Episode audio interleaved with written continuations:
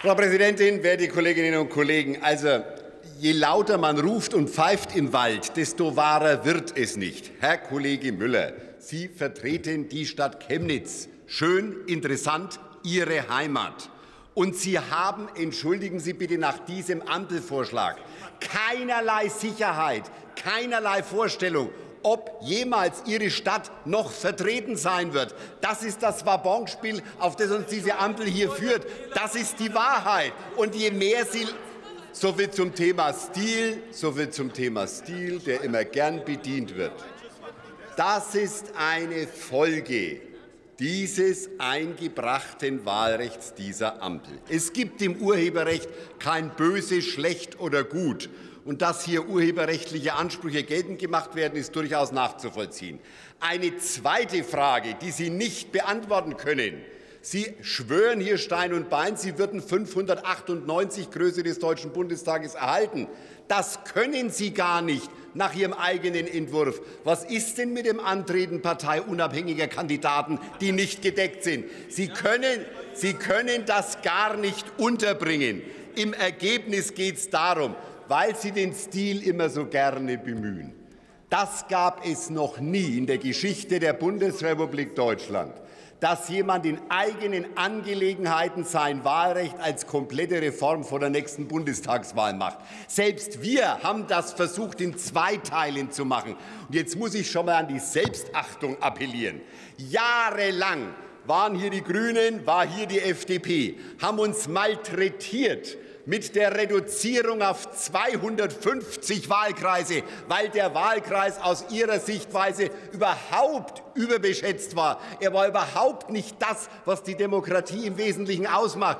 Heute klingt das Ganze, ich bewundere Ihre, ich bewundere Ihre Wendigkeit, heute klingt das Ganze total, das wirklich absolut anders.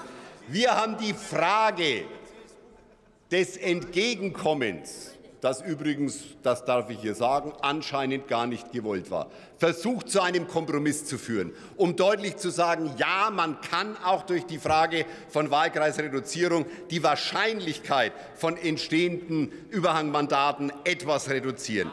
Was Sie mit Ihrer Wahl hier machen, die Sie komischerweise euphemistisch einfach Kappung nennen, Sie ist gegen das direkte Element der Wahl. Sie ist gegen die Frage der Gleichheit. Sie ist gegen die Frage der Unmittelbarkeit der Wahl. Warum? Gerade, Herr Kollege Müller, bei den großen Städten. Warum sind große Städte besonders im Feuer? Weil sie natürlich knappere Ergebnisse haben. Es gibt mehr Kandidaten. Sie sind heißer umkämpft. Deshalb wird jetzt das ist die wesentliche Folge dieses Entwurfs. Durch Schreien wird es nicht besser. Die wesentliche Folge dieses Entwurfs, dass es schwieriger wird, natürlich gewollt, in Städten Wahlkreise zu erringen, weil ihre Ergebnisse naturgemäß ein Stückchen unter dem Landesschnitt liegen. Und das bedeutet am Ende des Tages nicht nur, ein West-Ost-Gefälle, nämlich dahin, dass der Osten weniger Mandate, weniger Abgeordnete, weniger Wahlkreisabgeordnete haben wird, sondern auch die großen Städte müssen sich umschauen. Die Vertretung der Heimat der Bürgerinnen und Bürger vor Ort, das Interesse der Bürger, das wird geopfert einem Proportsgedanken, der insgesamt in den Parteizentralen in Berlin entschieden wird. Und wenn Sie am Ende des Tages genau darauf hinaus wollen, dass Sie Ihren Angriff auf das System der Wahl wirklich diesen parteipolitischen Erwägungen unterordnen, dann muss man sagen, hat das mit Wahl eben gar nichts mehr zu tun. Eine abgegebene Stimme in einem Wahlkreis in Deutschland ist keine Empfehlung, ist kein Ich könnte mir gut vorstellen, das, sondern es ist eine Wahl. Sie rufen Menschen auf zu einer Wahl, die dann auch den für sie wichtigsten, stärksten Kandidaten herauspicken. Die sagen, der besitzt mein Vertrauen.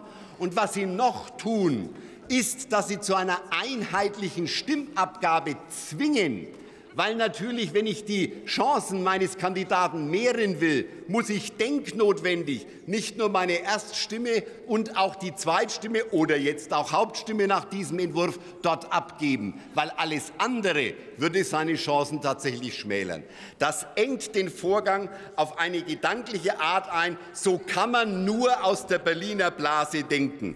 Und ich sage Ihnen nur, wenn Sie diese Axt an die Grundlage der Demokratie legen. Das machen Sie einmal, dass Sie die Menschen zu einer Wahl aufrufen, bei der am Ende kein Ergebnis zu zeitigen ist. Sie bekommen keinen Kandidaten und Sie können überhaupt nicht sagen, ob eine regionale Vertretung gewährleistet ist oder nicht. Auf jeden Fall nicht nach diesem Entwurf.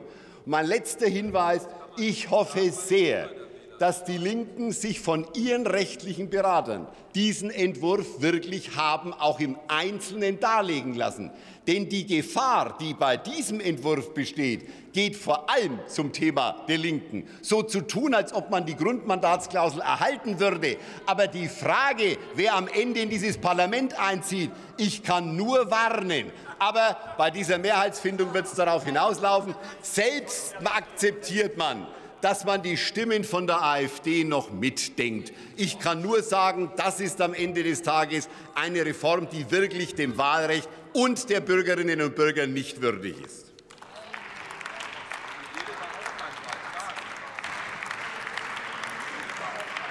Nächste Rednerin ist für die SPD-Fraktion Svenja